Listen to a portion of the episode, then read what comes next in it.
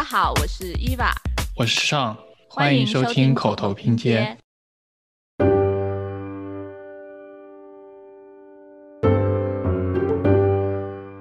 不希望说整个中国城的整个 identity 就被消解掉或分散到城市各个地方，我们还是像想希望说有整体的一个迁移，就像现在国内的很多城中村的拆迁一样，我们还是希望把整个村的文化的内涵啊内核保留下来，保留原来的邻里关系。他们自己住的房子其实也已经脱离了中国很多传统，所以他们的整个这个审美跟上一代的人是有很大的区别。就是包括现在的游行啊、抗议啊，我们也需要一个空间去发生这个事情，去组织这个事情。觉得这真的是一个值得思考的问题：如何保留那些中国城的文化 identity，然后同时让它又能够升级。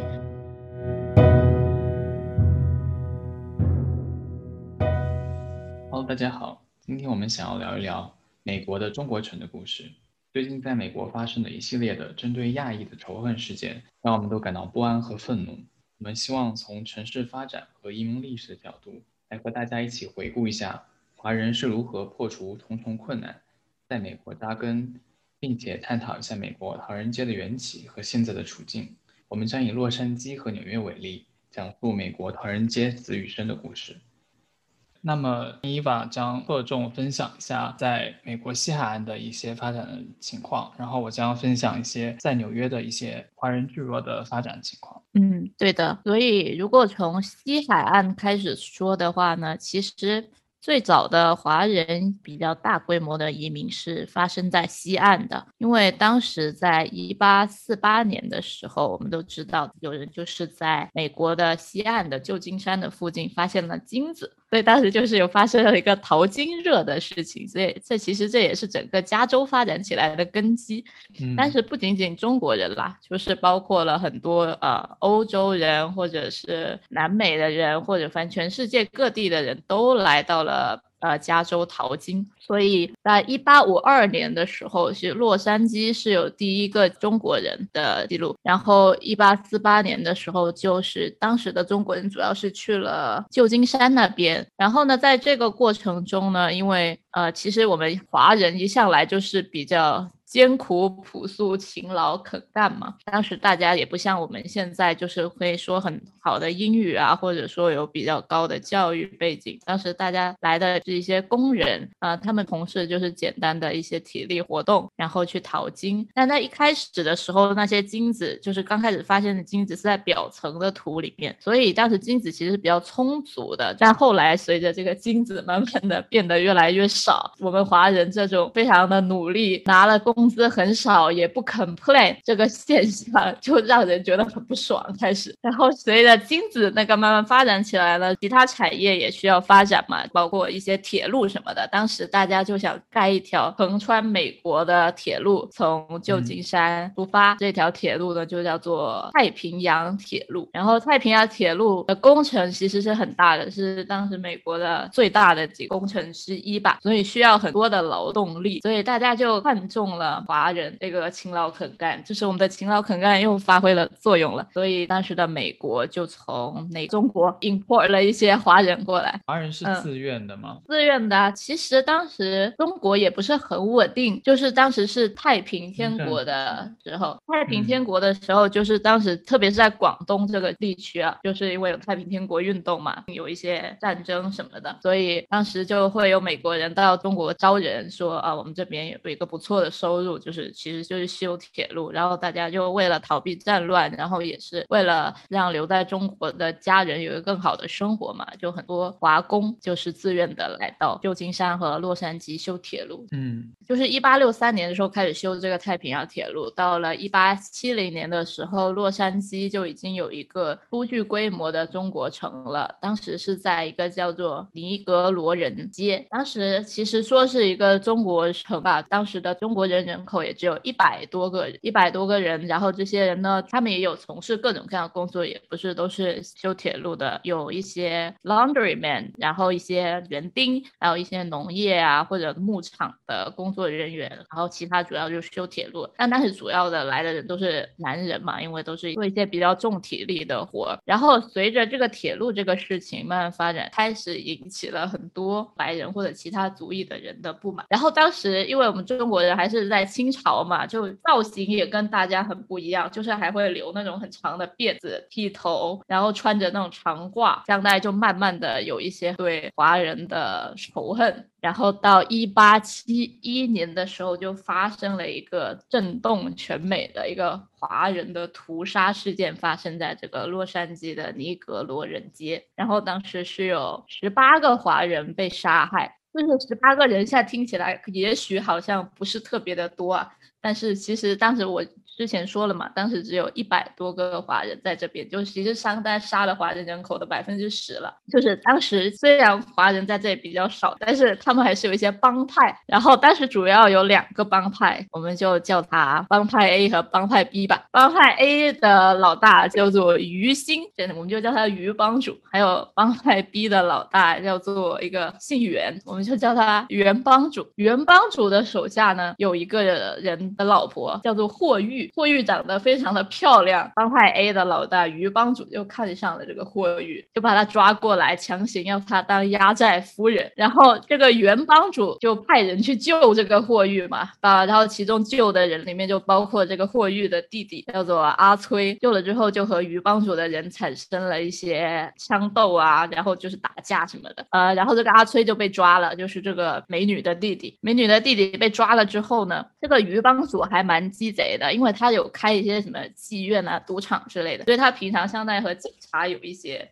就是私人的交情，就为了让他这种不太合法的行业可以可以开绿灯嘛。这个警察就把这个保释金弄得非常的高，当时是两千美金。有两千美金现在听起来不是很多啊，但是当时华工好像做一个月的工钱就是四十五美金，所以两千美金其实是一个天文数字。但是这个原帮主说没事儿，我有钱，我有很多钱，我店里有七千美元，你跟我来店里拿钱，然后我们来保释这个呃美女的弟弟。但是大家大家当时也是相信的，因为就是华人就是老是默默干活，而且很节省，就是把钱赚了都存起来。而且这个原帮主他也有开做一些酒水生意什么的，所以大家是相信他有钱的。然后有一个警察就去跟着跟着原帮主回去他的店里拿钱，然后拿了钱之后，于心这个于帮主他就跟过来了。跟过来之后，他要报仇嘛，因为这个阿崔打伤了他的一些兄弟，于心就过来把阿崔就是一枪把他打死了。然后有警察听到了枪声，就跑过来看，说：“哎。”怎么有枪声？他就不知道为什么这段记忆就是没有人说得清楚怎么回事。受伤了之后，警察 A 当时是说他是听到了枪声过来维护现场秩序，但是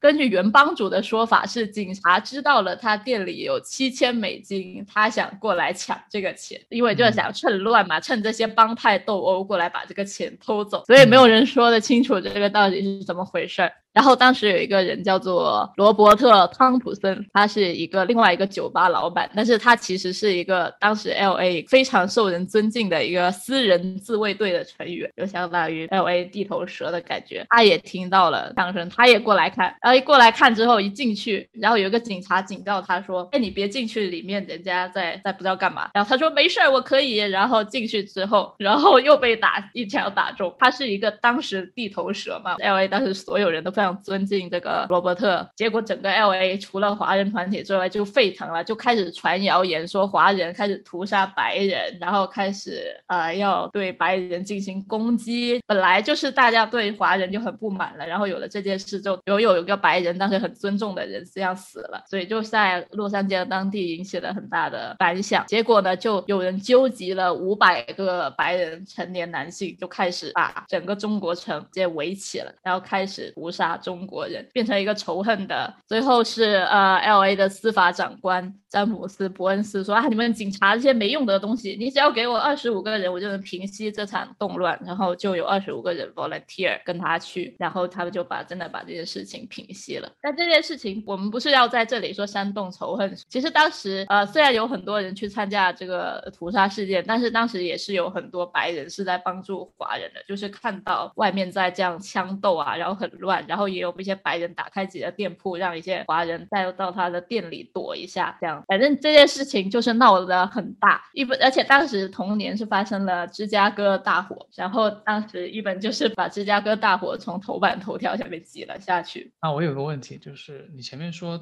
这个。法官出来平息了这件事情，嗯，那他是怎么平息的呢？因为这个事情听起来最后还是一个仇恨性质的事件，就是这个是一个人来就做到了这件枪击案呢，还是说他是一个团伙作案呢，还是怎样的一个性质？这个事件当时就是我一开始说有五百个人把唐人街围了起来。然后最后是有八个人被判刑了，就八个人以这种呃谋杀罪判刑了。有点很气的就是把那八个判刑的人最后是被判了。二到六年有期徒刑，而且后来又以证据不足，那那几个人都被放了。那被放了的原因是因为就是当时西岸还是就是修铁路这个事情，当时是想大力发展西岸这边，他们怕把这个事情搞得太大，让大家觉得西部就是一个很乱的地方，然后会让一些投资啊或者新的居民不敢过来。但是西部当时总体就是很乱，大家看那些西部牛仔的电影应该都有有所了解。对，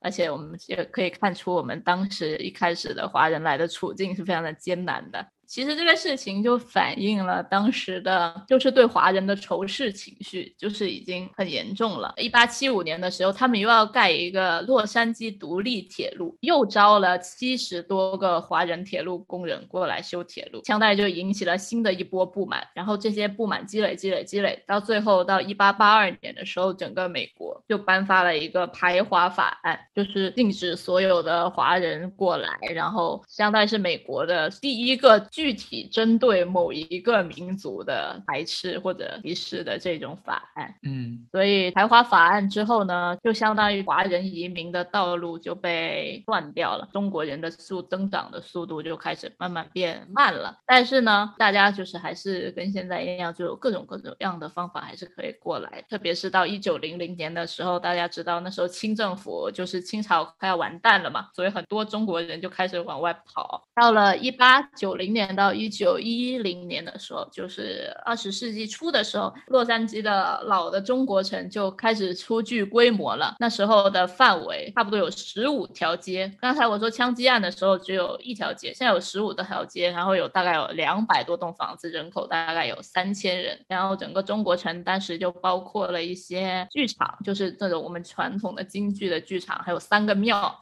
然后一个华人自己的报纸，还有一个自己的 telephone，就是那种电通讯公司。嗯，但是当时的房子的形态就是还是比较正常的，就是美国的西部的形态，因为当时我们也是过来有什么住什么嘛。但是现在我们看到的很多中国城，其实都是很有中国特色的，就有很多什么牌坊啊，然后有很多中式的建筑。那为什么会这样子呢？因为就是到了一九三三年的时候，呃，原本的那个中国城的位置就是洛杉矶。Downtown 现在最重要的火车站 Union Station 的位置，因为当时铁路是非常的重要嘛，比飞机还重要，所以当时为了在洛杉矶 downtown 盖这个 Union Station，就必须把老的中国城拆迁。然后这个拆迁这个过程又又引发了一系列的很有趣的故事。拆迁的时候呢，当时是有三千名华人，然后有当时我们刚才说了，它有庙啊，有摊贩啊，然后有很多超市啊，然后这些呃所有。的店都相当于需要找一个新的地方去，然后我们又不希望说整个中国城的整个 identity 就被消解掉或分散到城市各个地方，我们还是像想希望说有整体的一个迁移，就像现在国内的很多城中村的拆迁一样，我们还是希望把整个村的文化的内涵啊内核保留下来，保留原来的邻里关系。然后当时就出来了一个比较重要的人，叫做皮特苏虎。然后皮特苏虎是一个出生在美。美国的中国人。他现在是第二代，就现在已经出现了第二代了，而且他是毕业于 USC，就是现在的南加州大学的 engineer 工程专业，就相当于是一个有受到良好教育，然后也是在美国长大的，能够比较好的融入美国文化的一个。第二代的移民，所以他就成为了一个非常重要的人物，相当于是老一代的中国人或者那些英文不是很好的中国人和美国人之间交流的一个桥梁，一个重要的代表人物。所以，这个中国城拆迁发言人这个事情就交给了他。开始的时候是有一个叫做 Eastman Plan of 1933。就是一九三三年的拆迁的计划啊，当时这个计划是原现在 Union Station 偏北的地方做一个。呃，很多中国中式建筑的一个城市，然后要非常好的模仿中国就是宫啊什么的那种传统的建筑，但是呢，就是遇到了大萧条，很多东西都变得很贵，就是那个 plan 就本来是大家都同意，然后但是这个 plan 就突然变得太贵了，没办法继续了，所以他们就要寻求另外的替代的计划。然后这时候就出现了两个计划，一个人叫这个 Herbert Lamham，他想的一个计划，然后另外一个是叫 During 概念是做一个中国的 village，就是那种以具有异国风情，对于美国来说异国风情的中国小村。小的尺度，然后很小的建筑，然后有一些很窄的街巷，然后有很多传统建筑的这个概念，苏湖代表的整个中国华人的 community 去跟他沟通。他们是想要中国城，不想要成为一个相当于我们现在国内看到的很多什么小佛罗伦萨、小威尼斯那种很很旅游或者是很猎奇感觉的。他希望新的中国城是一个就是能够自给自足的一个聚落，就是大家能够在这里面有我们华人自己需要的一些菜市场、一些超市、一些中药店，我们自己需要的东西，而不是做出一些东西去吸引外面的游客。过来，所以这这两个方案其实最后都有实现，就变成了两个东西。做中国风情小镇的那个方案就变成了 New China City，然后这个做自给自足的我们的华人社区就变成了 New China Town。然后 New China Town 有一个特别，就是我们自给自足的那个，它其实是一个股份制的。当时它是相当于选了我们华人呢，有好像二十多个人，然后形成了一个中国城项目的组织，然后有。各家各户的代表，就是或者是当时比较有钱的一些人的代表，然后发行了一些股票。他们不要任何外面的投资，他们希望整个都是华人团体自己集资盖起来，这样我们才有控制权嘛。然后那个 New China City 就是由美国的开发商去开发的，风格就是不太一样嘛。它外面还有一圈围墙，然后它围墙上面是模仿长城的那种边缘去做了一圈围墙，然后里面还有一些咖啡店啊，然后一些。小的庙，但主要就是针对于外国游客，希望说吸引很多美国人来这里体验中国文化，然后里面会卖一些什么 Chinese burger。之类的东西，我也不知道什么是 Chinese burger，肉肉夹馍吧，肉夹馍吧。对，所以这个 New China City 就是一个主题乐园的感觉，是吗？对，但是当时拆迁的也有一部分华人是搬到了那个 New China City 去，他们可能觉得那个会更有钱赚，不知道，反正每个人有自己不同的选择嘛。然后到了一九四几年的时候，就是因为有日军侵华嘛，所以当时 New China Town 和 New China City 还有一起联合举行了一个大型的。节日去帮国内的呃亲人祈福啊，就还蛮难得的，是一个比较大，当时比较大的一个华人的整体的活动。而且平常这个 New China Town 和 New China City 他们是有点水火不容的，就因为他们是竞争关系嘛。然后我之前提到那个 Peter 苏虎，他也有跟其实 New China City 那个开发商 Stirring 他谈过，但是他超讨厌这个方案。但其实他也有成功的案例，因为这个 Stirring 他其实之前是在美国做过另外一个 Max。口风情的这种小镇、这种街，但那个项目是很成功的，就是可能在商业上是大获成功的，所以他觉得这个模式也可以再搬到 New China City 来。但我也不能说他这个项目不成功嘛，主要是这个 New China City 之后就遭遇了连续遭遇了两场非常可疑的大火，然后第二次大火之后就整个烧阿，然后这个 New China Town 就发展的还是比较好的。现在我们洛杉矶的中国城就是现在还是就是之前的 New China Town 的位置。New China City 它是完全想要模仿中国那种建筑，但 New China Town 因为他们华人嘛，他们觉得我们是来到了美国，我们希望把。华人中国的建筑和美国当时流行的建筑做一个结合，叫做 Modern Chinese Architecture。新中式吗？对对，我跟我们现在理解的新中式不太一样，但是他们是觉，他们可以体现出他们对美国生活的一种憧憬嘛。他当时美国是也是流行现代主义嘛，他说我们的房子也是可以又大又宽敞，然后很明亮。然后很高，有很好的采光，因为传统中式建筑可能采光就没有那么好嘛，或者比较窄。所以现在你看 New China Town 的建筑，它其实呃它是比较高的，然后它墙都是刷白的，然后开窗也是比较大的。其实它是在现代建筑的上面加了一些中国传统那种屋顶那种飞檐，然后加上了一些雕刻啊的东西，所以它其实是一个现代建筑和一个中式建筑的一个混合体。这算是一种。折中主义的建筑吗？我感觉算是，可能也反映出了他们生活一种矛盾吧。就他们想要融入美国生活，但他们又不是美国人，他们还是中国人，但是他们又想跟过去的中国生活做一个告别。对，我觉得之前老中国城不是被拆迁了吗？然后变成了 Union Station。一九八七年的时候，就是洛杉矶修地铁的时候，去挖那个地铁的时候，其实有挖到遗址。遗址之后就挖到了很多那之前他们住在那里留下来痕迹。当时还做了一个华人老物件展览，挖到了很多那种盘子啊、勺子啊，然后当时大家用的烟斗啊，然后呃一些水壶啊，反正各种奇奇怪怪的物件都有，然后也是很有中国特色，就我觉得还蛮有趣的。嗯。呃，现在这些东西被阿凯在 U S C 的美国那个图书馆里，所以大家想要看也可以去找找看。那就是今天的这个 China Town 跟之前的这个有什么发展？呃，今天的这个 China Town 就是 Downtown 这个 China Town 的发展，其实没有其他的城市发展的那么好诶，就是还是按时间来说吧。呃，其实就是在这些事情发生之后，华人还是有不断的过来美国嘛，然后随着就是渐渐大家文明的。开化，大家可能也渐渐意意识到歧视这是一件不对的事情。然后随着中国的国力也慢慢的强了一些，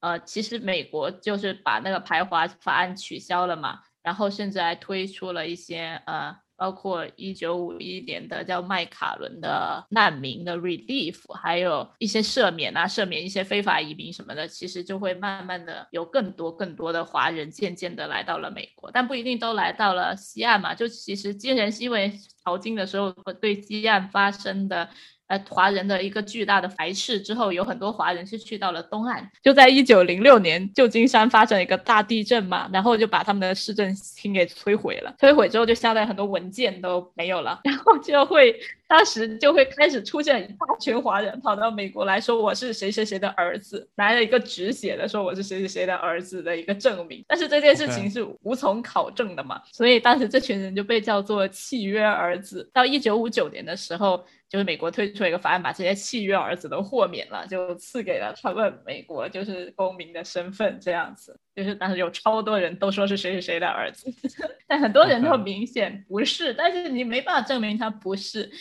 然后到一个很重要的节点，也就是一九六五年，就是一个 Immigration Act，可以允许每个国家每年有两万人的移民可以过来，呃，导致美国现在这么种族这么多样性，而且这个也是说希望多吸引一些 skilled immigration，就是一些有技术人才，嗯，对，吸引人才，所以其实来的人的成分就变了嘛，以前我们开始。说的是一开始来的人是工人，是劳工，是体力活，现在开始慢慢的变成了。一些有知识知识分子会慢慢的过来，所以这些知识分子过来之后，他们其实想法或者说三观跟以前老中国城那些人是不太一样的。而且当时一九七一九七几年，美国也有一个著名的浪潮是郊区化浪潮嘛，就是当时大家开始觉得哦，城市的生活 sucks，城市的生活很烂，又脏又乱，然后犯罪率又高，大家希望要追求美国梦，要住搬到郊区去住独立的 house，养一。条狗。所以当时来的华人会慢慢的不想住在市中心的 Chinatown，他们就开始往 suburban 搬。从那个时候开始到现在来的华人，其实都更喜欢住在郊区，而不是 downtown 的那个中国城。所以 downtown 的那个中国城现在其实人越来越少，然后也有比较，因为比较颓败吧。当然还有一些美国人会去那里。找一些中国的好吃的啊，或者是一些买一些中国的东西，但是大家主要的居民还是搬到了郊区，就包括了这些，就是洛杉矶的 Montreal Park 区域、Walnut 区、San Gabriel 区、Rosemere、Alhambra、San Mario、Arcadia 这些区域，而且现在这很多地方哦，很多这些 city 的华人人口都已经超过了百分之六十，而且可以从那个收入的中位数也可以看出来。就是好像 San Gabriel 现在收入的中位数是西好莱坞的两倍。但是大家也有说，就是在讨论一个就是关于文化认同的问题。就之前的中国城，大家还是希望说把自己的建筑修的有中国特色，就是有也可能是折中主义的美国化的，但是他们还是希望能够彰显自己华人的根基。但现在来的中国人就不是这样的，那里原来的白人或者就是拉丁美洲的人，他们其实不太想要那么多中国人来就是侵占自己的家园，就是他们市政。政府甚至有做了一些 zoning 的限制，来限制说中国式建筑风格的出现。是他们希望是一种 Spanish 风格，就是西班牙风格的。有一个例子，就是在一九八一年的时候，洛杉矶想要盖一个庙，叫做佛光西来寺，有一个很大的庙。然后这个庙就是因为它是完全的中国风格，引起了那个 community 很大的反对。就经过了六场听证会和开了一百多个会，最后这个庙才最终得以成功盖起。但是其实后来他们发现，他们这些宗领的限制其实没有很大必要，因为新新来的新移民，有时候我们就会觉得要反思一点。我们更希望说，在建筑上、居住的房子上体现说，我们是和西方人，我们是和白人更加靠近的。所以新来的中国人，他们想喜欢选一些什么样式的 house 呢？都是一些西式的、美式的，甚至是罗马式的。就是他们非常 embrace 罗马式这种风格，就是体现了西方文明中最完美、最民主、最高尚的一种建筑风格，然后体现那种。秩序 order，你可以看到现在很很多的新的 city 新的郊区的城市，包括 Alhambra、San Gabriel 那边，他们的建筑其实都是走了一种罗马式的风格。这个是大概什么时期的建建成的？呢？就是九十年代到现在，这些 shopping mall 或者是 commercial center 都是走的一种罗马式或者西班牙式的风格。他们希望去去说显示出自己和西方文明。和这种白人的文明是更加贴近的，而不是说像以前的人，他们希望能够体现自己的 China identity。这个让我想到，就是说，其实不光是移民会有这种想法，其实在国内当时这个时间段。很多的，比如说小区或开发商，他们也是想要造一些什么罗马风格的这种小区，然后这些装饰元素。就其实我在想，是不是整个这个中国的这一代的人，他们自己也不会住在那种就是这种官样的建筑里面了，他们自己住的房子其实也已经脱离了中国很多传统，所以他们的整个这个审美跟上一代的人是有很大的区别。对，可能就是一种崇洋媚外的感觉吧。嗯，我们都会啊，就是小时候的时候，我们买东西可能会觉得进口的会比较好啊，或者说那种欧式的会比较显得比较高贵啊，洛可可啊，凡尔赛啊那种 feel。对，嗯。然后到了二零零八年的时候。呃，为了 celebrate 我们的华人 community，就是为了欢迎，就是洛杉矶的一个有钱人，他叫 Huntington 家族，他为了欢迎我们这么多的华人群体，他就在。那个 Huntington Garden 修了一个中式的园林，就是那种苏式的园林，叫做流芳园，在二零零八年的时候开幕了。这个，然后说回到刚才的苏虎先生，他千辛万苦弄的中国城呢，就是因为现在的人都不喜欢住在那里了，然后现在那里其实面临一个收入低和一个老龄化的问题。那里的 medium income 其实每个 household 只有两万美金，San Gabriel 那边他们查是大概七万左右，就相当于 San Gabriel 那边的三分。之一，那个地方又处于一个 downtown 的比较好的位置，其实有很多开发商就又盯上了那个区域，就想要把它重新建设啊，然后去放一些新的店啊。其实你现在也可以看到那边会出现一些小的 gallery，然后一些小的独立品牌的一些服装店，就是和整个中国城的气氛很奇怪的那种。但是这就是一种慢慢的 gentrification 的一个对。一个一个现象吧，也会引起了当地的一些华人群体的一些抗议。有一个组织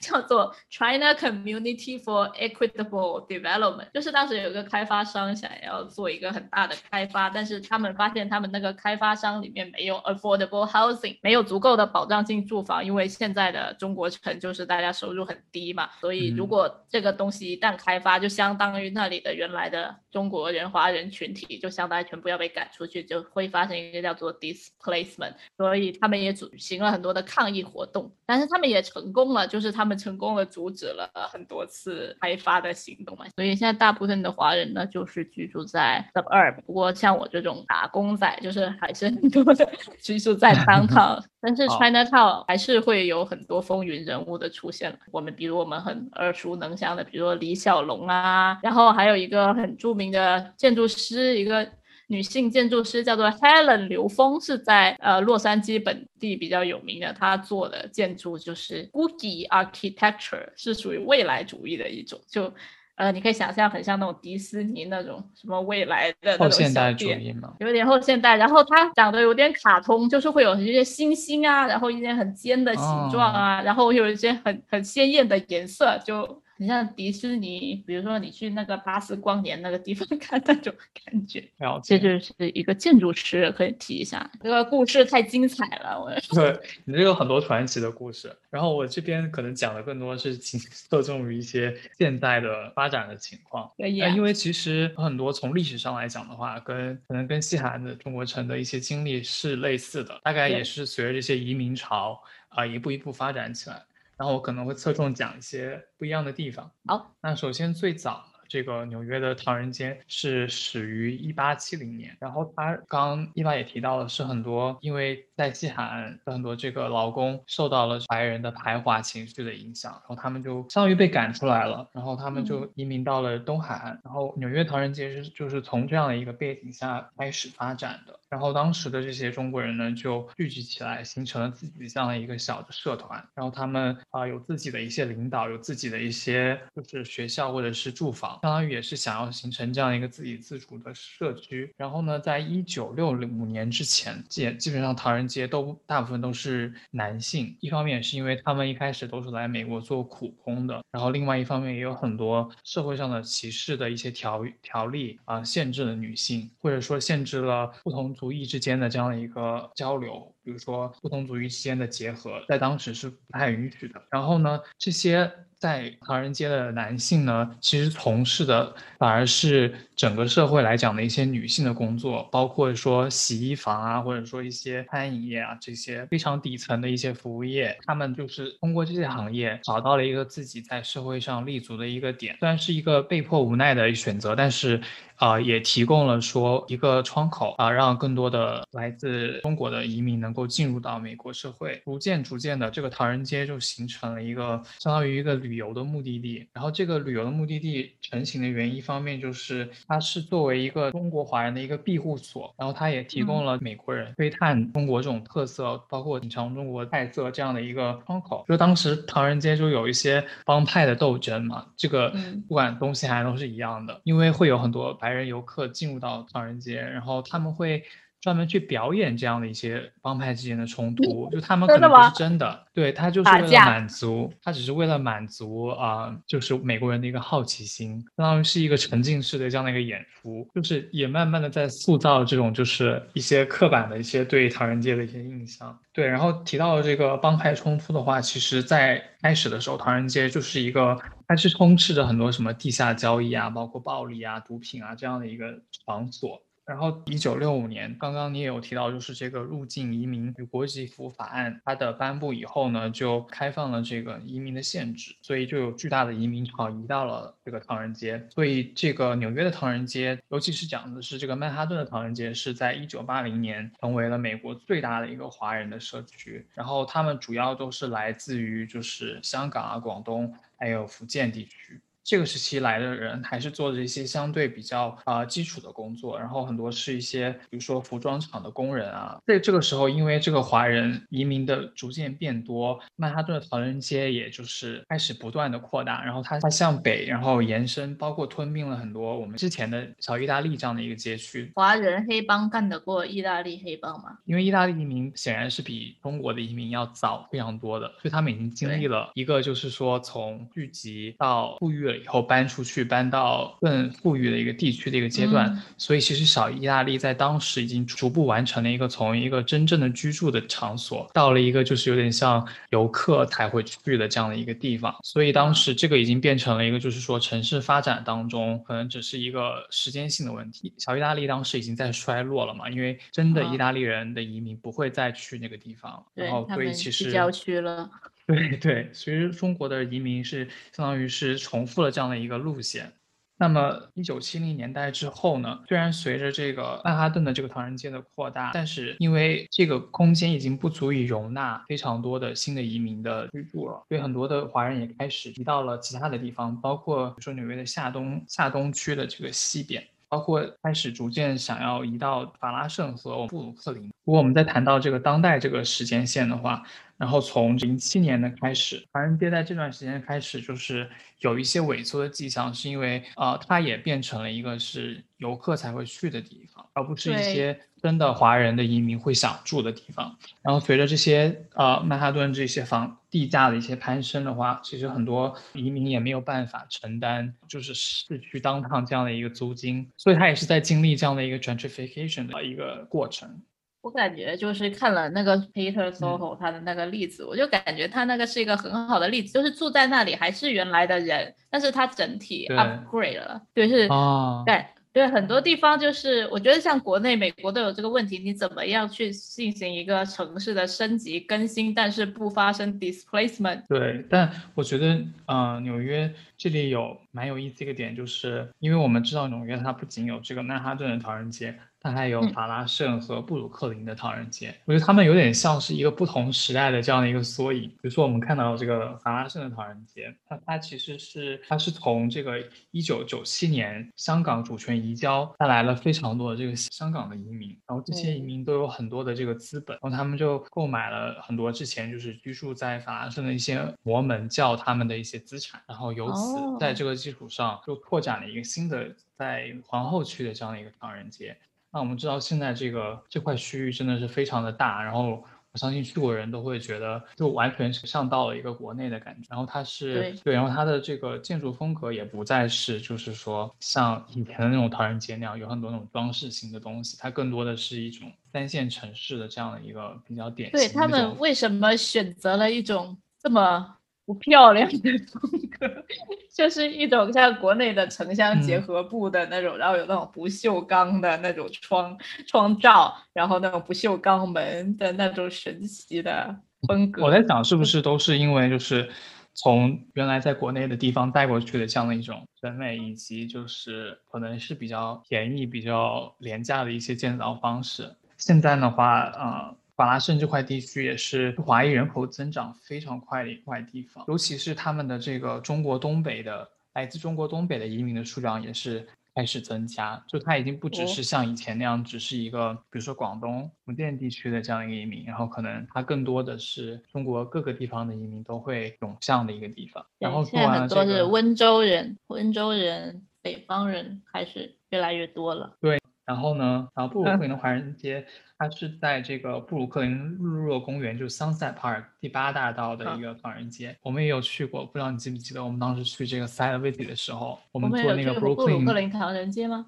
呃，Army Terminal，哇，它离那个它离那个唐人街其实不远。哦，我有记得当时附近有很多中文。对，然后我不知道你记不记得，当时有我们看到非常多的就是卖建材，啊，就是以中文的名字写的一些建材市场。对，还有一些冷冻的食品什么的。没错，对。然后这里就是形成了现在是纽约最大的一个福州人的一个新的发展区，然后它是被称为叫小福州城。对，它甚至已经超过了这个曼哈顿的华人的人口。真的，对，现在这个人口的排名的话，法拉盛是第一，然后这个 Sunset Park East 这个地方是第二，曼哈顿的这个中国城其实是第三的。呃更多的新的移民是涌向法拉盛和布鲁克林的。这大概是就是在纽约的这样的一个唐人街的一些历史和概况。那你现在，我现在有一个疑惑，就我感觉像在纽约的我们这一代的中国人。好像没有特别想去哪里住，或者和很多中国人住在一起的这个欲望。但我觉得 L A 是有的，L A 就是很多中国人还是以家庭为单位，然后大家很想要住在一起，然后有个 community。然后特别是在湾区啊，比如说旧金山那边，因为很多程序员、码农嘛，他们都是国家带口的，所以他们很想要都住在一起。但我感觉好像在纽约，现在新一代的就是。像华人可能很多是我们这种来留学，然后有比较高的学历的，然后工作方面好像也没有从事说特别从事哪一种，就是各行各业都有，就比较偏可能金融类啊、设计类啊、技术类啊这些都有，就是比较白领一些。大家现在有那个聚聚居的趋势会有吗？在纽约？对，我觉得可能还是要看人群。很多来来美国留学的朋友，他们可能毕业了以后有一些比较稳定的工作，就是在社会的地位相对来讲是比较高的。那他们想要更加的融入这国的社会。那如果是对于呃另外一部分，可能他们英语可能没有这么的流利，或他们只是想要来美国寻求一份薪水更高，或者说他们只是想要来这里就是找到一个不同的发展的方向的话。他们可能更倾向于待在一个自己比较舒适的、可以比较方便交流的这样的一个空间里面。那我觉得，比如说法拉盛或者是布鲁克林的唐人街，还是提供了这样一个地方给他们落脚。对，但是具体的话，呃，我不知道不同的人群这样的一个比例是怎么样的，但我相信还是存在可能大家不同的选择。但是这个趋势上来看的话，确实，嗯，可能越来越多的来美国的华人。他们在这个居住的地点的选择上会更加的灵活啊，大家不同的阶层可能都有。我感觉可能这也是体现出一种大家更自信了吧？以前可能就是华人的声音或者亚洲人的声音很弱，对，大家必须要聚集在一起才能。对，互相保护，然后能够对，就是团结就是力量。现在我们可能就自信了，觉得 OK，我一个人在外面 solo 我也可以。那我就进入到我们我这部分的最后一趴，就是来聊一聊唐人街的这个发展的趋势吧，或者说现在遇到的一些问题。这个可能不只是纽约唐人街，可能说美国整个唐人街都有遇到一些相似的问题。首先，这个首当其冲，这个受疫情的影响，因为不管是哪里的唐人街吧，可能都很大程度上依赖这个餐饮业还有旅游业。就对对，那疫情影响最大的就是这两个所以说，比如说以这个纽约为例的话，这个纽约的唐人街的餐饮其实就受到了很大的影响，甚至这个影响就超过了，比如说当时九幺幺啊，或者是零八年经济危机和这个 Sandy 的这个飓风的影响。方面是这个禁令，就是这个室内就餐的这个禁令，其实就是起起伏伏，然后经历的时间也非常的长，他们没有办法就是一直去。维持这样的一个负资金的这样的一个状态，就是曼哈顿的唐人街已经有百分之十，就截止于去年的十二月，有百分之十的餐馆关门了。对，然后呢，比如说我们都知道那个金峰，金峰就是做一个很有名的一个典型的地方，然后它就是也关闭了，对，喝早茶的地方，它也是在今年的这个二月彻底关闭了它的二楼的宴会厅，然后我当时看到很多人还专门去去就是对。排队去，我们在那里吃过最后一次。对，它就是非常一个非常有象征意义的一个喝早茶的一个地方。所以说，就是唐人街遇到这样的一个，我觉得是就是近几年来讲一个最大的一个危机吧。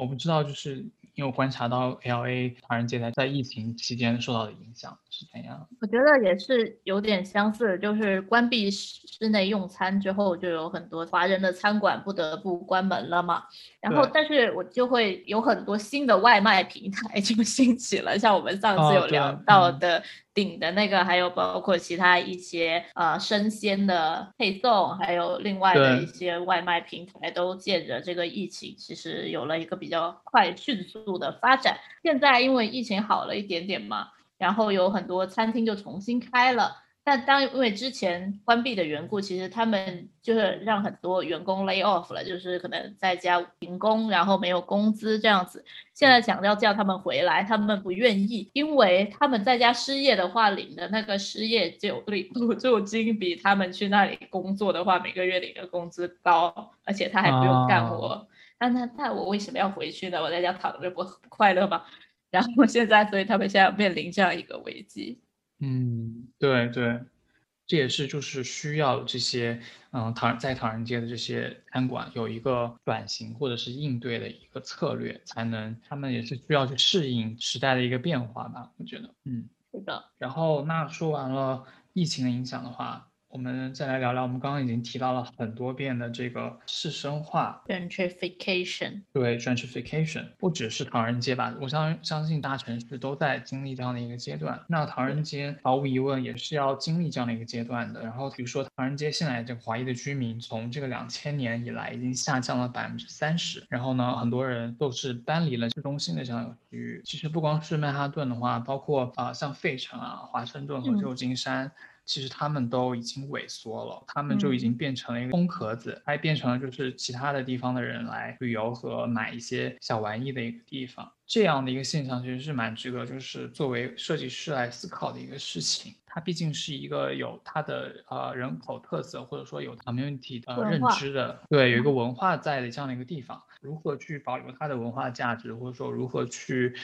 去保护这里居居住的一些。特殊的人群，他们的一些利益是的，就是包括现在的游行啊、抗议啊，我们也需要一个空间去发生这个事情，去组织这个事情。对，就是提到这个市政化，就是因为我们看到今年这个普利兹克奖得主拉卡顿和这个瓦瓦萨尔，他们得奖的主要的一个原因，也是因为他们在呃公共住房这方面啊有一个非常大的一个贡献。这样的一个趋势就体现出来了，说其实越来越多人开始重视如何。在这个城市更新的过程当中，赋予这些社区里面居住的这些居民，他们有更多的一个声音，让他们的这个文化或者说他们的社区感能够能够保留下来。然后我其实觉得，如果要有声音的话，就是要有相应的权利。比如说像之前提到 L A 那个，他们一开始那个老中国城会被拆迁，然后换成那个。火车站其实有一个原因，是因为他们没有产权。就当时他们的那里的华人都是租客，他们的都是租一个大某一个大地主的。因为当时因为各种政策，华人是不允许去有这个土地的产